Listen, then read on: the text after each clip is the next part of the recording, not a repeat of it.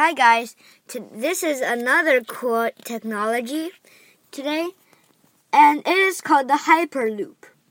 This is the fastest train, uh, fastest train in the world, and you could go to go from San Francisco to Los Angeles, California.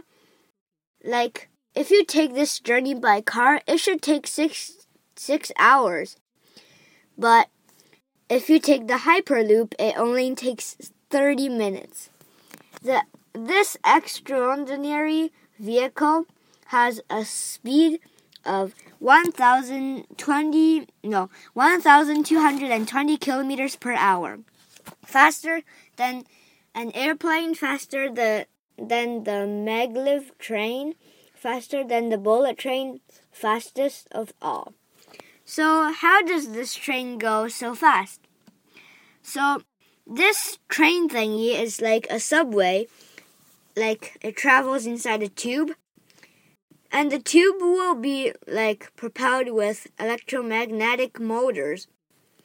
And mm, when an electric current is applied, magnets in the capsule or the uh, train thingy and track cause the capsule to move, move forward.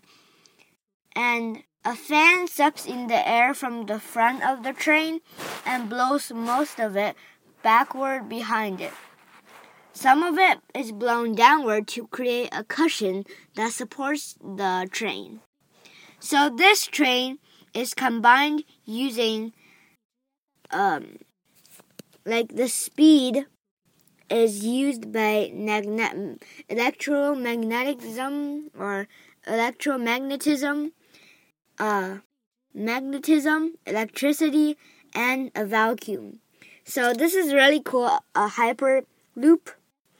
So we'll talk about some of the, the speeds. So the hyperloop, uh, the highest speed is 1,220 kilometers per hour and the airplane is only 900 kph, and the magnetic train thingy is 430 kilometers per hour, and the bullet train is 300 kph.